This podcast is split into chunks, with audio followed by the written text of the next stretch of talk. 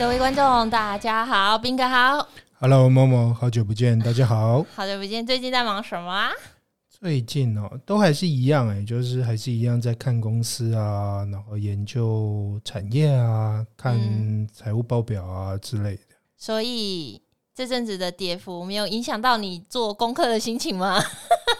我我觉得这个是需要练习了，但是就是重点是因为现在看起来呃修正的很严重，那当然就是要趁这段修正的时候你好好做功课，因为修正完之后，不管是好的公司还是坏的公司，其实股价都会变低嘛。那如果你没有做好功课的话，你怎么会知道啊它到底是真的够便宜，还是可能还不算很便宜呢？哦，这真的是标准基本面投资人的答案嘞！好啦，那观众应该之前都听腻飞龙的故事，我自己说的啦。好啦，来一点新鲜的，因为斌哥之前拍了很多部的 YT，其实也蛮多观众还蛮想了解斌哥的故事。是，所以斌哥，其实你为什么会踏入专职投资人这一块啊？应该是说，其实我还蛮早就决定要走投资这条路。呃，主要是呃，应该有一些人对于之前二零零八年的时候金融海啸啊，就是雷曼兄弟的那个风暴，那时候有一点印象。嗯，那我们家的投资，其实，在那个时候，就是因为当时我爸妈呃有做一些海外基金的这个投资。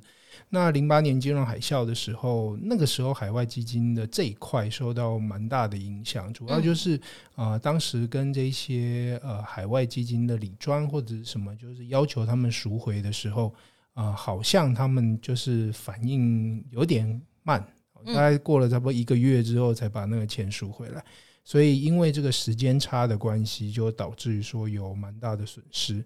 那经过这个事情之后，其实我们家里面的人讨论，就觉得说啊，投资这件事情还是要把钱放在你可以控制得到的地方，嗯，不然的话啊，风险还蛮大的。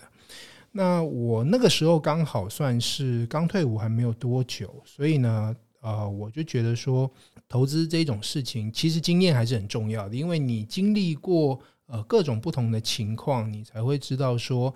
当发生状况的时候，你应该要用什么样的方式去面对？嗯，所以我那个时候就去考了执照，然后就进了证券公司上班当营业员。那做了大概三年左右吧，我大概就是了解说，因为因为其实要说明，就是因为我不是科班出身，就是我也不是念财经的，所以我一开始其实对投资这块领域是相对比较陌生。那我觉得是说，好像需要从各个方面还有各种角度去理解投资这个市场，所以才会先进去一段时间当了营业员，之后才出来开始正式的呃。当专职的投资人，嗯，所以你可以说我第一个工作就跟投资有一点关系，但是当时还不算是很完整，嗯，是。好，那怎么感觉好像听这个故事跟飞龙老师一样，都是因为父母而踏入，哎，这没有妇科哦，这真的是几乎好像蛮多呃年轻一代好像都会遇到这件事情，然后想要去学习这一块，哎。呃，我我觉得当然一定还有很多不同的类型啦，对，但只是说，因为我刚好就觉得，因为华人嘛，还是对于家庭会比较看重一点，对对，对。那呃，我们会觉得是说，哎，家里的钱受到损失，其实就等于是你自己也会心痛嘛，也会想要帮忙分担一下这样子，是，对对。当然，飞龙老师是是还是比我更励志很多了。呃。我发现，就是每个人家庭的背后不一样，但是也会影响到之后的小孩的一些之后的职场或者是发展。所以当初彬哥在那时候在当研究员的时候是二七到三十岁三年，那之后三十岁之后会去选价值投资这条路，是如何找到飞龙老师？然后还有想要上课的动机。其实那时候我记得那时候开蛮多老师都在开课，就是市场的老师，因为那时候很红。是啊，你当初不会觉得说，哎、欸？这些老师是来骗学费的吗？哦，倒倒是不会。在上飞龙的课之前，对，呃，我自己已经上过很多不同老师的课。你已经缴过很多学费了吗？对，就是我我刚刚讲说我不是，就是我不是财经背景，所以其实我呃那个时候呃从证券公司离职之后，那准备开始做专职投资，我是觉得自己还是有很多不足。所以我就找了各种样的课程去上，就是有技术分析的。那光技术分析就有很多种不同的课了，嗯哦，所以上了很多种不一样的技术分析，然后也有去上筹码面的课都有。甚至就是也有朋友跟我说，诶，哪一个投顾老师很棒啊？你可以试试看啊！我已经观察他一段时间了，感觉都还蛮准确的。所以有加入会员？呃，我没有了。对，但 但是所以呃，就是我不会觉得老师是在骗钱，就是绝大多数老师基本上他教你的内容，因为我上完课回来，我都有自己呃亲自操作，有试试看用在实战上，那通常都有一定的效果。但是重点是，我觉得呃稳定度很重要。也就是说，呃，使用同样的操作方式，就是你啊，就是我们撇除说啊心理因素的影响或什么之类的，你用一样的逻辑、一样的模式去操作。是不是可以让你的这个胜率大于这个输的几率？也就是说，你要稳定的这个赚钱哦，大于你这个赔钱的这个几率。但是有一点不那么稳定，因为最主要就是说，呃，也许赚赚赔赔，赚赚赔赔。但是呃，总体来说，也许我是赚的，但我会觉得说，诶，那这种时候。呃，如果遇到一些比较极端或者是意外的状况的话，有可能我的这个赔的就会大于赚的。嗯，所以我就在想说，那我已经学习了技术面的这个课程，我也学习了筹码面的课程，但是呢，我对基本面是了解非常少。所以那个时候我就开始在网络上面寻找这个基本面相关的知识，但是因为毕竟我不是念这个的，所以我一开始在了解这块的内容，还有我在看资料的时候，我就觉得还蛮吃力的。所以我会希望说，我可以找到一个教基本面的老师。嗯，那因为老师在教你，毕竟你可以呃直接面对面询问老师问题。我想这样子吸收会比较快一点。刚好机缘巧合，我杜 B 刚好就推出呃有推荐那个飞龙的课程的介绍。是，那我就去参加说明会了。所以我算是觉得说，哎，我第一个找到的基本面老师就是飞龙，也还蛮巧的。那你当初看到飞龙上完课的第一印象，哎，参加说明会之后，其实这段日子已经很久了，对我们来说已经七八年了。是啊，是啊。你还记得当初对飞龙的印象是是如何吗？我一开始看到飞龙的时候，就觉得说，哇，怎么这么年轻？这个老师，对，飞龙比你年轻。对对对，因为 因为我上过很多课，那大部分老师年纪都比我大一些了。但是我第一次看到飞龙的时候，是觉得说，哦，这个好年轻哦。但是呃，飞龙。我觉得是说他讲得很清楚，因为我是当天参加完说明会之后，我就直接就报名了。对对对，因为我是觉得是说，诶，他在基本面的这个讲述的过程，他可以直接讲的让你听得懂，就是他用一些好像蛮简单的解释方法，可是呢，你听完就会觉得说，哦，原来我。就譬如说，我们了解财报，我只要用这样的模式去看，我就可以听得懂。那我当下就是听完说明会，我就觉得说，哦，其实这个就是我需要知道的，因为我就是需要从这个完全不会，然后进入到，诶，你解释给我听，我了解这样子。所以我会觉得是说，诶，他讲的很清楚，那我觉得很棒。所以我并不认为说啊，这个比我年轻是一件什么。太大的因素这样子，其实年轻有年轻的好，是是是，因为比较好沟通嘛。对啊对啊对啊，所以当初到现在，斌哥现在已经四十岁啊，已经成为专职投资人的十年，跟以前的差生活差别有在。而且刚刚老实说，斌哥你三十岁，呃，要想要当专职投资人，家里的父母是没有意见的吗？其实还蛮多人会有长辈会有想法的诶。哦。其实他们没有什么意见啦，因为本来我们呃，就是我本来会去券商工作，也是因为跟家里讨论过嘛。那呃，我觉得是说，他们认为就是你越早开始做投资这件事情，对于未来的帮助越大。原因是因为年轻的时候，你这个就算犯过错，嗯，呃，你都还有机会补救了。那因为我们这辈子不可能一直工作到你。死亡的那一天嘛，所以你一定会面临，就是你需要做投资这件事情。因为现在的这个，你说我光靠薪水，然后就把那个省吃俭用存下来，你不太可能，就是你迟早有一天退休之后，你还是要想办法理财。嗯，哦，所以。呃，我爸妈是还蛮支持我做投资这件事情，只是他们会一直告诉我说啊，事实上投资市场是很有风险的，所以你一定要想办法用这个比较谨慎的方式，然后安全的这个投资，才不会就是说，哎。我原本是希望，对，就应该是说，我原本是希望啊帮助家里，结果之后反而你就赔更多，那就不太好。对，我真的觉得，嗯，斌哥的父母非常的明理，也非常开朗。而且我必须要说一个八卦，就是所有的学员中，我们我跟飞扬老师真的只参加过斌哥的婚礼，还是只有斌哥丢给我们。欧 老师说，我看过斌哥爸爸，这也是非常的开明的一对父母亲。对，所以真的是家家庭的一些因素也很重要。重要，那生活差在哪？有差很多吗？就是差很多。嗯、呃，应该是说，我成为专职投资人之后，我的工作时间更长。好像是昨天，好像有人不知道几点在交文件稿。对啊，没有，因为我觉得就是说，专职投资人。大家会觉得说，哦，你好像就是坐在家里，或者是你有一台电脑或有一台手机，哎，反正我就下单买进股票，然后之后获利卖出了，好像很简单，好轻松，看起来又很自由。但是问题就是说，你要这样，当然也不能说不对，因为但是那个只是我们的一小部分，就是你只有。看到买进跟卖出这两个时间点，手机只是一个工具，重点是你跑出来的这些市场资讯要去把它吸收掉。对，就是虽然说。不是所有专职投资人都跟我一样是做基本面的，嗯、还是有很多专职投资人他可能是看技术面操作啊，或什么之类的。但是他们这一些都是他们经过很多心血，然后固定他的这个交易的模式。啊、对，那而且这个要是他经过很多次的试验，好，从这个呃输赢当中。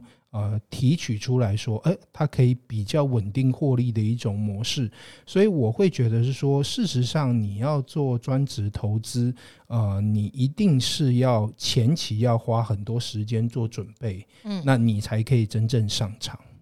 家庭的支持也要很重要，家里的支持这样。对，好，那嗯、呃，彬哥也算资深了十年了，给一些想要专呃要踏入。专职投资的小白有没有一些中肯的建议？其实我觉得应该是说每个人的条件还有状况都不太一样，嗯嗯嗯，所以没有办法用一个统一的方式去呃答复了啊。但是我觉得一定有一个前提，就是所谓的专职投资，就是你完全没有其他工作，你就是只有做投资这件事情，然后来呃赚取你的获利。那这个前提就是你。从原本呃没有工作，或者是说你现在有工作，如果如果你没有工作，一定就是啊，譬如说你是学生，或者是你刚毕业，那你要你这么年轻，你要直接去做专职投资，你首先你要有本钱嘛，哦，那你的本钱，对对对，那你的本钱，你说好，如果你。呃，父母就是说啊，那我给你一笔钱，你去投资，那另当别论啊。但是啊，有些人是他没有这个条件，所以你一定要诶想办法存够一笔本金，那你才可以开始做专职投资。那另外就是，如果你本身已经有工作，或甚至是你是有家庭要抚养，你有老人家要抚养，你有小孩要抚养的话，固定支出，对，那你要做专职投资，那你一定要先想好这个。啊，退路就是你不能让你的呃家庭或者是负担有后顾之忧，所以呢，你在真正成为专职投资之前，你最好还是一边做你的工作，然后一边尝试着看看你的投资模式有没有需要修正。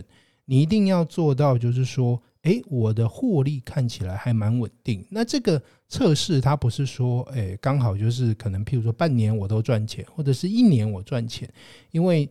难免你就会遇到大多头的时候，随便买，啊、对对对，你买什么你都赚钱，对啊，每个都股神，少年股神是。那所以你一定要多做个几年，譬如说做个三五年，哎，你都 OK 了。那你在这三五年期间，你也可以顺便就是啊多存一点本金，因为在投资市场，你的本金越多，一定是这个获利增加的越快。哦，所以我会建议大家，就是说，你一定要第一个先存够你，譬如说，诶，你半年没有工作，或者甚至一年没有工作，你还是啊家庭无余，大家都开支没有问题。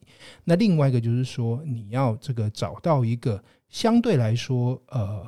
OK 的交易模式，嗯，这个不代表说你的交易模式未来不会变更，因为所有人的这个交易其实都是一直在修正的。我现在也还是一直在修正，是对，但是只是说你要确定你的模式，至少你的胜率要比这个输的几率要高哦，那你这样子才有可能继续走下去，专职投资这条路，不然的话，你就会变成说，哎。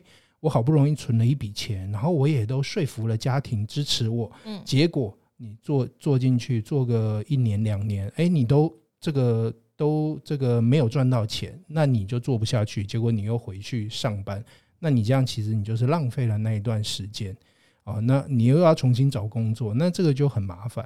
对，所以我觉得大家要先做好心理准备，而且要先做好，就是不光是心理准备，还要先做好这个物质方面的准备，然后你才可以开始慢慢的进入专职投资这件事情。那斌哥进入专职投资的事情，都在有什么心法吗？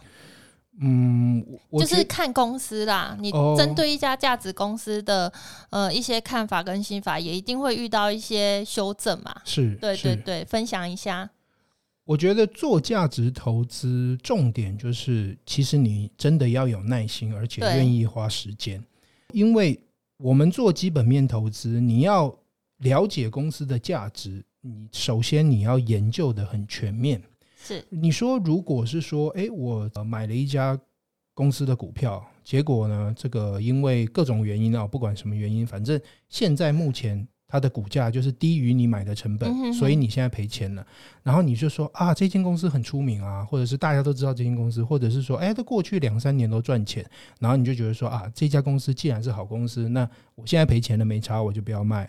这个不叫价值投资，这个只是凹单，就是说，诶，因为你。这个你买进去，结果你现在赔钱了，所以你说啊，那反正它的价值还不错，我就放着，你等它自然回来。但是这样并不算是价值投资。真正的价值投资的逻辑应该是说，我花时间研究了一档公司之后，你发现这家公司它的基本面上面具备有，譬如说呃未来的成长性，或者是说这家公司具有良好的竞争性。嗯嗯。所以呢，你认为说啊。如果以这家公司未来两三年看起来，它现在的股价相对是被低估的，所以呢，我趁它被低估的时候买进股票，然后等到它的股价涨到合理的价格，或者是被高估的时候，诶，那我这时候获利出场，这一种才算是价值投资。嗯，那所以呢，你在这个过程当中，首先很重要就是你要。分析的很全面，你要注意的细节很多，因为如果你分析的不够，或者是你评估的时候漏掉一些重大的这个影响的因素的话，做出来的评估不准确的时候，你的投资就有可能会失败。啊，譬如说你有可能没想到说，哎。我看公司，诶，今年好像成长了很多，然后看起来，哦，他明年搞不好也会继续成长。是，可是你有可能没想到说，这个订单的来源啊，譬如说只是人家的转单啊，嗯，哦，那呃，搞不好人家之后不转单了就消失了，或者是说，诶，他这个只是景气循环到他身上，所以呢，如果等到接下来这一波景气循环过了，有可能他明年这个营收就衰退的很多。是，所以其实你除了看公司自己。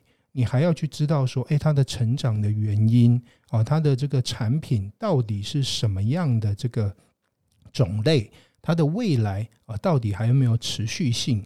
呃，它的公司呢，到底这一些逻辑，还有公司的这个呃，跟别的公司相比，它的竞争力到底在哪里？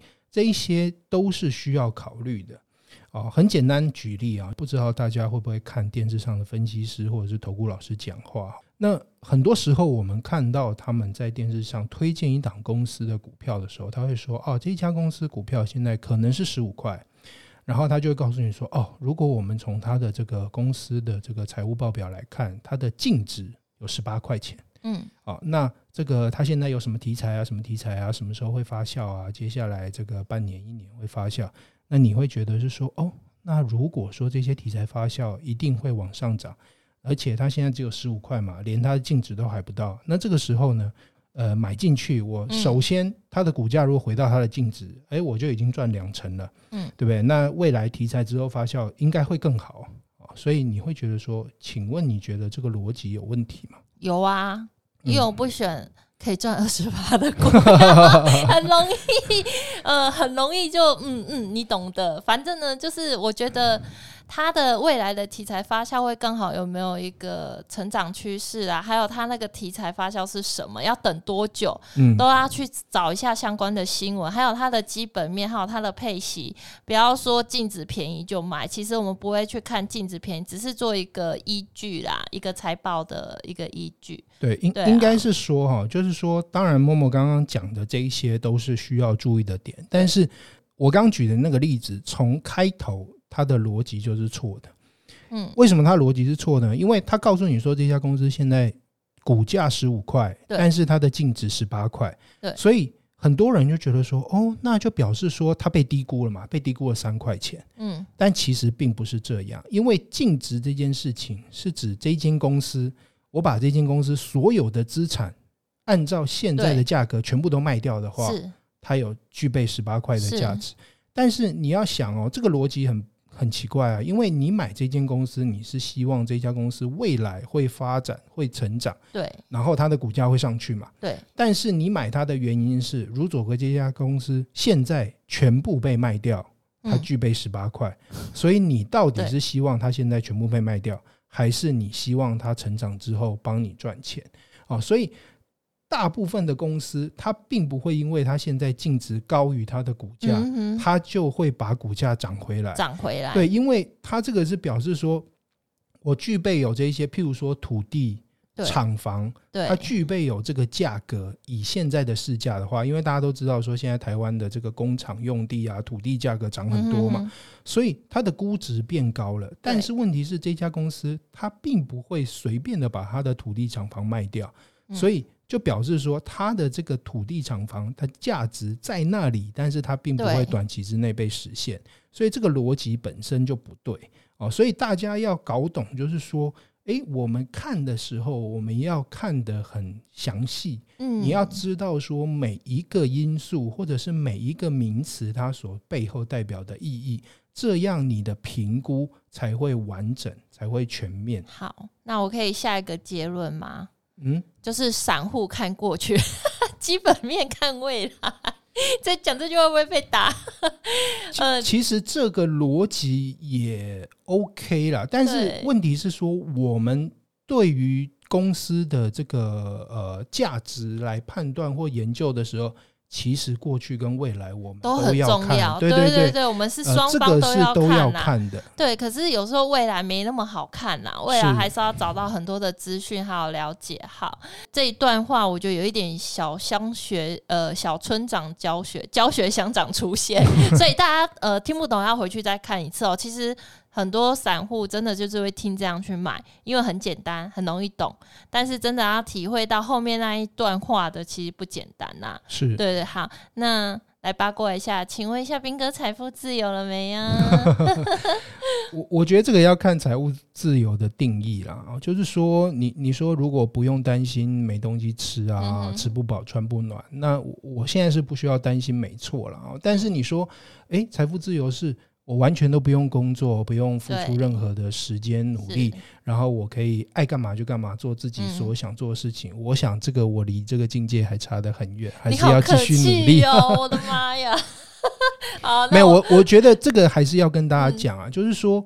股市之中，你赚钱跟赔钱都是会发生的。对对，那你不太能够说，哎，我今天赚到一笔钱啊，你说我从这个赚几万块开始，哎，我赚到一百万了哦，我觉得我赚到好大一笔钱了。但是问题是，你要想啊，这个你的这个赚到的这个一百万，或者是你赚到这笔大钱，它未来可不可以继续帮你继续赚更多钱？因为我们。这个随时都有可能遇到不同的状况嘛，譬如说大家也不会想到这一波修正这么大嘛，然后呃，譬如说这个随时你遇到什么意外，你也不会提前知道，所以我我想财富自由一定是你要这个你要让你的这个譬如说意外来临的时候，你可以让你希望照顾的人或者是你全家人都没有后顾之忧哦，很很呃很自由或者很很安全的去做你想做的任何事情，这个才算比较真正意义上的财富自由了。嗯，这样子。好。我们最近有成立一个西西校网嘛，比如说有可能之后有课程上架，费用老师的课程上架都会在西西校网呃去做呈现。